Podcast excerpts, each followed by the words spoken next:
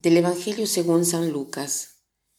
En aquel tiempo, Zacarías, padre de Juan, lleno del Espíritu Santo, profetizó diciendo, Bendito sea el Señor Dios de Israel, porque ha visitado y redimido a su pueblo, y ha hecho surgir en favor nuestro un poderoso Salvador en la casa de David su siervo.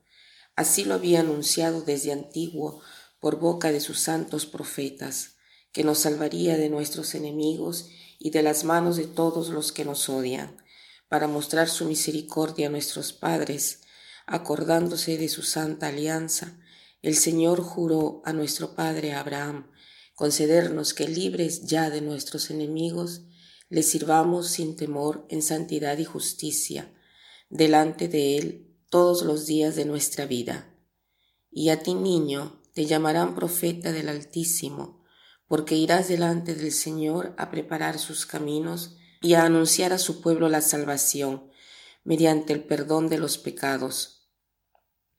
Por la entrañable misericordia de nuestro Dios, nos visitará el sol que nace de lo alto, para iluminar a los que viven en tinieblas y en sombra de muerte, para guiar nuestros pasos por el camino de la paz. Hoy la liturgia nos presenta la continuación del Evangelio de ayer. Ayer hemos visto a Zacarías en el templo que tuvo la visión del ángel, donde le predijo que tendría un hijo, aunque su mujer era anciana y estéril. Pero Zacarías dudó y por eso se quedó mudo en el templo sin poder continuar con su oficio. ¿Cuál era el oficio que tenía él? Era un sacerdote que ofrecía sacrificio, oraciones, ¿no? ofrecía incienso y después bendecía al pueblo. Zacarías hace el primer movimiento, o sea, dirigirse a Dios y de llevar el incienso y las oraciones a Dios.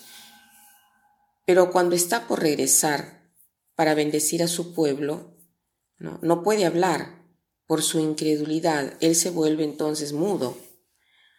Ahora, después que nace Juan el Bautista, recobre el habla y las primeras palabras que dice es este cántico llamado Benedictus, justamente porque es una alabanza, Benedictus bendice. Alaba a Dios porque estuvo fiel en sus promesas, porque mandó al Redentor y su Hijo será el precursor, el que preparará el camino del Salvador. ¿Qué cosa nos dice este Evangelio? Este Evangelio nos dice que cuán importante es alabar a Dios. Nosotros debemos alabar a Dios más que con la boca, con nuestra vida. Y nosotros debemos alabar a Dios cada vez que hacemos el bien, cada vez que hacemos resplandecer su vida en nuestra vida.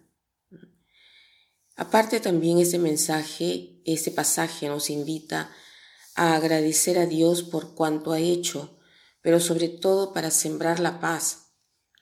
Por ejemplo, hoy me puedo esforzar para no discutir, para no querer vencer en las discusiones, para no querer tener la última palabra.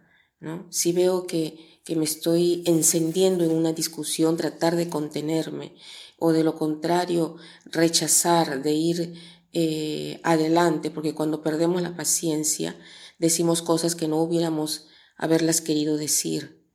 No querramos tener siempre la última palabra, aunque pensamos que tengamos razón. Entonces, por, agradezcamos al Señor que nos ha traído la paz, ¿no? Eh, la paz, esta comunión con Dios, esta salvación. La muerte ha sido vencida y nosotros vivimos para siempre. Y para terminar quisiera citar esta frase sobre la paz que dice así. Cuando el poder del amor superará el amor por el poder, el mundo podrá descubrir la paz. Cuando el poder del amor superará el amor por el poder, el mundo podrá descubrir la paz. Que pasen un buen día.